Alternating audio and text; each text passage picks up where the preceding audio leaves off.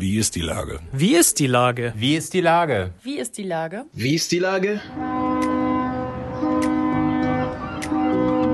Der fast tägliche Podcast mit Lars Meyer.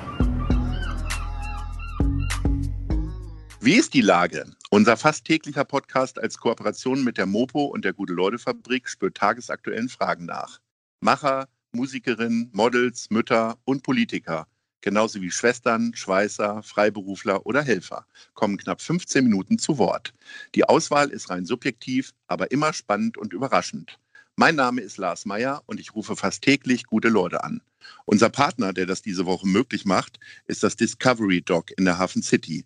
Herzlichen Dank. Heute befrage ich den Sänger, Schauspieler, Moderator und Pastor Julian Sengelmann. Ahoi Julian. Moin. Lieber Julian, du bist neuer Pastor in St. Georg. Das ist aber nur ein kleiner Teil deiner Arbeit, aber ich fange trotzdem mal an, wie ist die Lage in St. Georg? Die Lage ist total bunt in St. Georg. Ich finde das total geil. Ich, ähm, ich lerne in St. Georg so viele neue Dinge und so viele neue Menschen kennen. Ähm, mit denen ich vorher gar nicht gerechnet habe. Ich komme so ganz behütet hier aus, aus Hamburg-Harvestehude und ich war vorher in der Hauptkirche St. Katharinen und äh, das ist schon so milieuseitig anders und in St. Georg ist die Lage echt äh, wundervoll bunt und das ist richtig geil. Erklär das mal für Auswärtige. Ich wohne ja in Altona, da ist natürlich auch alles bunt, aber ganz ruhig, aber nicht ganz so spießig wie in Harvestuhude. Was hatte ich denn jetzt in St. Georg erwartet?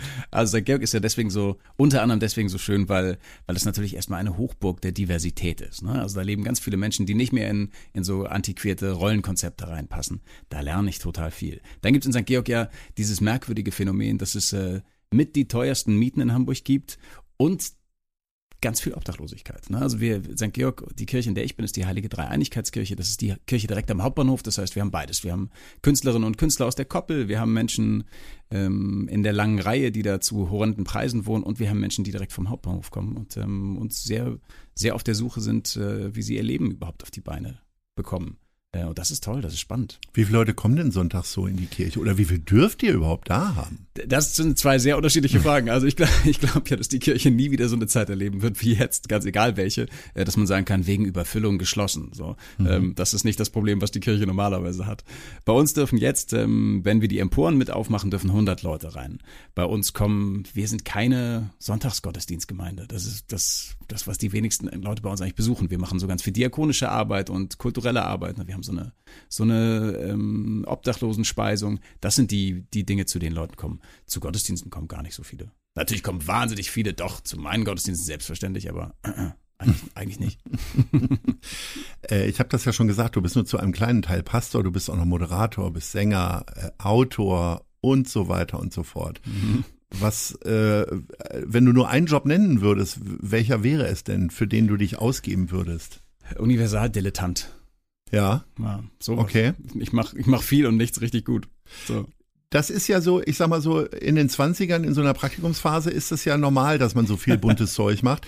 Ich unterliege ja auch so ein bisschen der Idee, ähm, seinen Berufsalltag so bunt zu gestalten wie Pippi Langstrumpf ihre Welt. Mhm. Habe ja auch mehrere Jobs und wüsste auch immer nie, was ich da eintragen sollte im Hotel. Ähm, aber Gibt es Verbindungen zwischen den ganzen Jobs? Also natürlich, also es gibt ja die mit die berühmtesten Fernsehmoderatoren in Deutschland, Thomas Gottschalk äh, allen voran, haben ja auch früher Kirchendienste gemacht. Und ähm, so ein bisschen Showtalent ist ja gar nicht so schlecht als Pastor. Aber und singen ist ja dann auch nicht so schlecht irgendwie, ne? Thomas Gottschalk war ja, glaube ich, Lehrer, oder? Der war auch Lehrer. Genau, der ja, war auch Lehrer, das, genau. das merkt man. Also, und der war Messdiener, das, das ja. erzählt er bei jeder dritten Anekdote. Und das stimmt natürlich. Und ähm, ich glaube, dass, dass es da total eine Verbindung gibt. Ne? Also als Messdiener, gerade so die katholischen äh, Geschwister, ähm, die haben natürlich diese große Inszenierung nochmal ganz anders mitbekommen. Ne? Also weil das ja, das ist ja eine große Performance, die da in der, im Gottesdienst in der katholischen Kirche passiert. Und das meine ich gar nicht werten, sondern das ist ja, man, man entdeckt dadurch, glaube ich, eine Liebe zur Inszenierung. Ich finde, also für mich, intern in meinem in meinem meiner Kopfdisco passt das alles immer sehr gut zusammen. Ne? Also die Pastorinnen und Pastoren können sehr sehr viel von SchauspielerInnen lernen. Ähm, frei sprechen zu können, hat noch nie geschadet auf der Kanzel.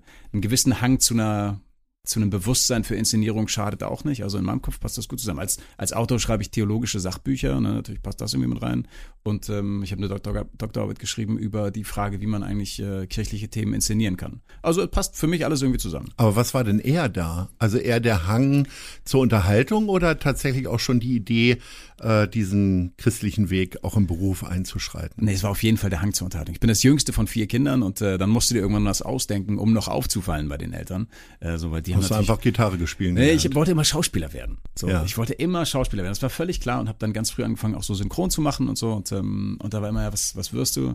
Äh, Schauspieler. Und dann bin ich irgendwann so, ja, was wirst du jetzt noch? Ja, Rockstar oder sowas. Und warum? Ja, das finden die Mädels bestimmt cool. Und dann war klar, ich werde Schauspieler und Rockstar und ähm, habe ich Zivi gemacht hier in Hamburg und äh, Kirche lief immer eher so ein bisschen nebenbei. Also ich komme gar nicht aus einem besonders christlichen Haushalt. Ich bin so das, was, was ich selber gerne immer U-Boot-Christ nenne. Ne? Also so, wir sind zu zu Weihnachten in die Kirche geschwommen, aufgetaucht und dann das ganze Jahr wieder abgetaucht äh, und hatten eigentlich nichts damit zu tun. Meine Eltern waren auch nicht in der Kirche. Ähm, und ähm, ich habe dann eher so aus Protest zur Kirche gefunden. Also ich war, ich war lange, lange, lange bei den Pfadfindern, beim hier in Hamburg beim Pfadfinder und Pfadfinderinnenbund Nord, so bündische Pfadfinder. Hier Shoutout an meinen liebsten Pfadfinderbund. Ähm, das sind so Leute, die die nähen sich ihre Zelte selber und ihre Rucksäcke selber und dann wanderst du für drei Mark am Tag mit deinen zehn besten Freunden durch Europa. So. Und, ähm, und die haben immer gesagt, wenn du was, wenn irgendwer was richtig doll proklamiert, also richtig so immer, das ist Kacke, das ist Kacke, dann musst du das selber hinterfragen, so, weil sonst fällst du auf die rein. Dann war ich so, okay. Jetzt war der, der Folgefehler, dass die immer gesagt haben, Menschen, die in die Kirche gehen, sind richtig kacke, richtig kacke und Leute, die Konformantenunterricht machen, sind voll die Trottel. Und dann war ich so, naja, aber ihr habt mir beigebracht, ich muss das dann hinterfragen. Also bin ich aus Protest zum Konfirmandenunterricht gegangen und hatte dann einfach einen total tollen Pastor und ähm, habe dann da auch so Jugendarbeit gemacht und so lief das immer so ein bisschen mit. Aber es war klar, ich werde Schauspieler und Rockstar. Also, ähm, ich bin ja auch zum Konfirmandenunterricht gegangen und ich stehe der Kirche irgendwie auch sehr nah, zumindest einigen Protagonisten, auch hier in Hamburg, finde das alles ganz interessant. Und trotzdem, glaube ich, wäre ich eher Bauarbeiter geworden, trotz meiner Streichholzärmchen, als jetzt Pastor zu werden, weil das ist ja schon auch ein lebenslanges Bekenntnis. Also egal ob jetzt Stewardess oder äh, Einzelhandelsverkäuferin oder Fleischereifachverkäufer, kannst du alles nach fünf Jahren dran geben. Aber Pastor, da kommst du doch dann nicht mehr raus aus dieser Falle, sag ich mal. Ich will da ja auch gar nicht raus. Das, Ja, aber das ist ja schon echt ein ewiges neu. Bekenntnis und mittlerweile denkt man ja immer sehr kurzfristig. Also da kannst du dich ja nicht mal für in zwei Wochen verabreden, dann überlegen alle nochmal dreimal, ob sie denn jetzt da hinkommen oder nicht, oder? Ich glaube, das ist, wenn du, wenn du Beamter wirst, ist das also generell so eine Sache. Ich bin ja dann verbeamtet bei der Kirche, also ich bin jetzt in meiner Probezeit, richtig auch so. Und, ähm, und dann gibt's schon immer noch Mittel und Wege, wie man sich wieder voneinander trennen kann, wenn man das gar nicht möchte. Ne? Aber das Amt hat ja erstmal nichts, also ne, wenn ich selbst, selbst wenn ich sagen sollte, wovon ich jetzt natürlich nicht ausgehe, dass ich irgendwann nicht mehr Pastor sein möchte, ähm, dann würde das ja meinen Glauben wahrscheinlich nicht, nicht schmälern oder sowas, sondern hätte ich vielleicht keine Lust mehr auf das Amt. Aber das wird ja nicht passieren, denn ich bin ja gerade erst neu und es wird alles sehr, sehr gut werden. Und die Kirche verändert sich ja auch und so. Ach, herrlich. Wie so ein junger Lehrer, der sagt Ja, so, und schon, meine ja. Schüler werden alles lernen und es wird ihnen Spaß machen. Ich Wir reden in zehn Jahren ja. nochmal Ja, ich darüber.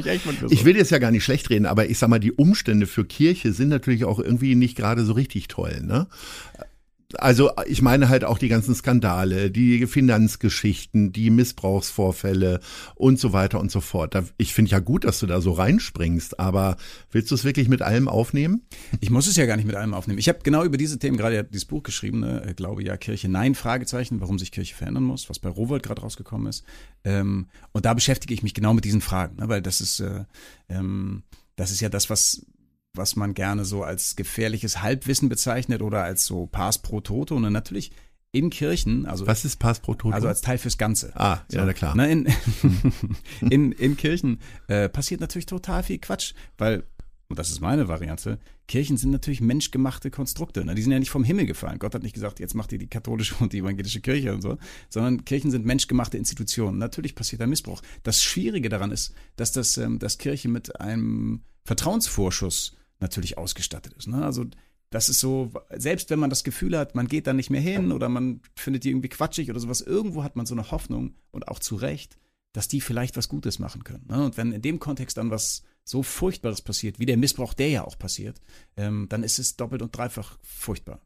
Das ist, glaube ich, ähm, was, womit wir als Kirchen anders umgehen lernen müssen. Und das müssen wir anders aufarbeiten und auch medial viel offener aufarbeiten und so. Also Kirche hat ja häufig ähm, häufig auch nicht mehr, ne, weil ich habe gar nicht so viel Lust, immer über Defizite zu sprechen, denn das machen alle andere schon. Ich bin ja darüber, dafür, da über konstruktive Ansätze zu sprechen. Also Kommunikation verändert sich zum Beispiel bei Kirche auch. Die Art, wie, wie zum Beispiel meine Bischöfin mit, mit all diesen Missbrauchsfragen umgeht, finde ich super. Das ist äh, total offen. Also lass uns nicht so viel über, über Defizit sprechen, sondern über Chancen sprechen.